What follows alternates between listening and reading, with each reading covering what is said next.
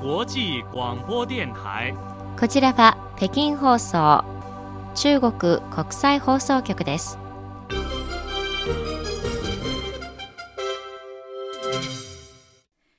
こんばんは。ニュースをお伝えします。まず主な項目です。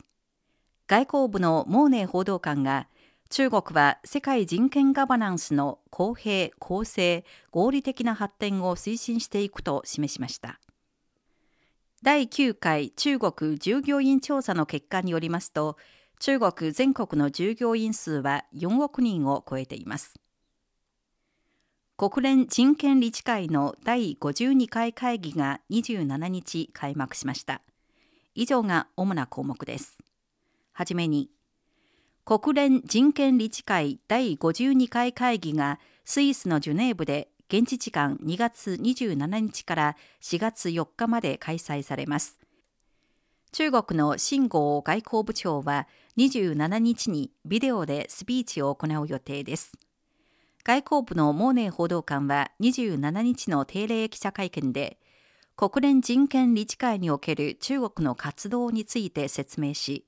この会議では、秦剛部長が中国の人権理念と関連の活動について全面的な紹介を行い、中国の知恵を提供して国際人権活動の健全な発展を促進していくため、グローバル人権ガバナンスに対する中国側の考えを深いレベルまで説明する予定だと述べました。毛報道官はさらに、中国は一部の国が人権問題を政治化、武器化、道具化することに反対し、グローバル人権ガバナンスをより公平、公正で合理的かつ包摂的な方向に推進するために協力していくと述べました。27日、アメリカの P8A 対戦哨戒機1機が台湾海峡を航行しました。これについて東部戦区の報道官四季陸軍大校は、アメリカの P8A の台湾海峡航行が大きく報道されている。中国人民解放軍東部戦区は部隊を組織して台湾海峡航行の全過程に対する監視・警戒を行い、すべての情報を把握している。アメリカ側は意図的にこの地域の情勢を混乱させ、台湾海峡の平和と安定を脅かしており、中国側はこれに断固たる反対を表明する。東部戦区の部隊は常に高度な警戒を保ち、国家主権と領土保全を断固として守っていくと述べました。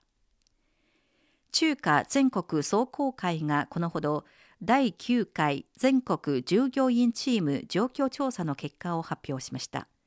それによりますと、現在中国全土で従業員総数はおよそ4億2000万人に達し、平均年齢は38.3歳、教育を受けた平均年数は、教育を受けた平均年数は13.8年だったことが分かりました。また今回の調査では3つの新しい特徴が見られました。第一に新しい業種に従事する労働者は全体の重要な構成部分となっています。例えば、ネット配車サービスのドライバー、物流業者やフードデリバリーの配達員などが挙げられます。第2に、従業員の教育を受けた年数が伸びています。高校及びそれ以上の学歴者は85%で、大学学部生及びそれ以上は35.5%でした。第3に、従業員は自らの長期的なキャリアアップをより重視しています。69.4%の従業員は家族と一緒にいる時間を増やしたい。30.1%は仕事と家庭の両立を望む。20%はより多くの余暇が欲しいと答えました。このほど発表された2022年度の全国重大考古学新発見の最終評価結果には、山東省最南市で発見された現代の長英家族墓地が入っており、うち長英墓は中国でこれまで発見された現代の墓の中で規模が最も大きく、構造が最も複雑で、壁画が最も豊富なものとされています。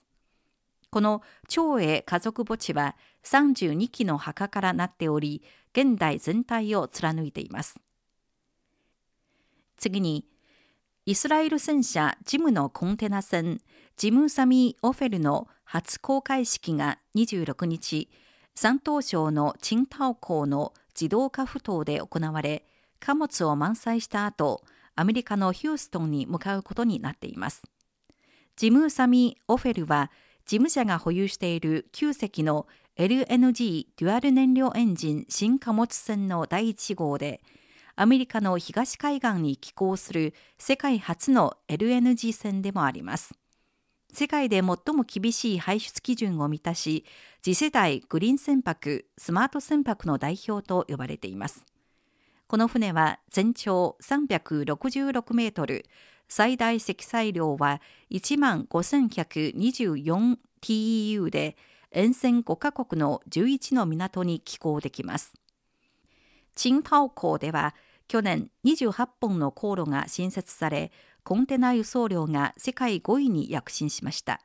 今年1月以降、北米直行の新航路の運航を4本連続で開始し、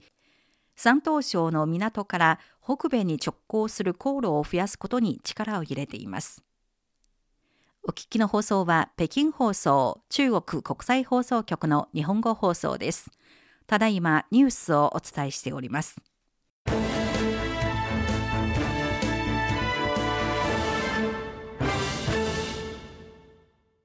次に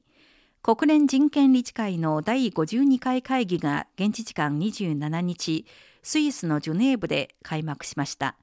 国連のグテーレス事務総長は開幕式で、75年前に採択された世界人権宣言は、すべての人は生命、自由及び身体の安全に対する権利を有し、法の下において平等であると定めた。しかし、世界人権宣言採択75周年を迎えた今、人権が侵害される行為によって多くの死者、破壊、難民などの問題が発生していると指摘しました。また、グテーレス事務総長は、今年7月に新たな保護に関する取り組みを開始し、国連システム全体でメンバー国への支持を強化し、人々の人権を保護していくと述べました。おしまいに、ドイツのシンクタンクであるキール世界経済研究所が先日発表した報告書によりますと、一部の主要製品の分野では、ドイツは中国からの輸入に依存するところが非常に大きく、例えばノートパソコンの80%、スマートフォン部品の68%、PC 部品の62%、アパレル類の69%、LED ライトの61%以上は中国からの輸入に頼っているということです。また、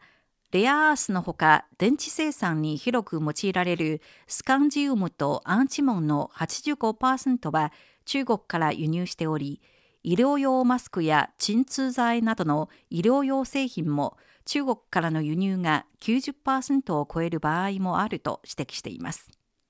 報告書によりますと、現在ドイツが輸入している商品の中では、中国大陸と台湾地区から輸入する221種類以上の商品が主導的な地位を占め、